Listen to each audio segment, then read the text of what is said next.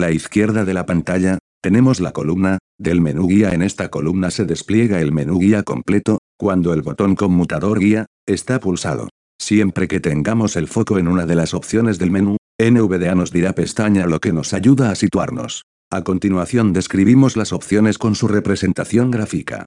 Pestaña Inicio, una casa pestaña Tendencias, una llama pestaña Suscripciones, una fila en fondo de tres carpeta de Play pestaña Biblioteca, símbolo de Play con una sombra pestaña Historial, un reloj que irá a la izquierda pestaña Mis videos, un botón de Play cuadrado pestaña Ver más tarde, un reloj invertido, fondo negro con las agujas en blanco aparecen directamente mis listas de reproducción, y todas con el mismo icono. Tres rayas horizontales y un play en la parte baja a la derecha pestaña Mostrar más, un signo mayor que, con la punta hacia abajo.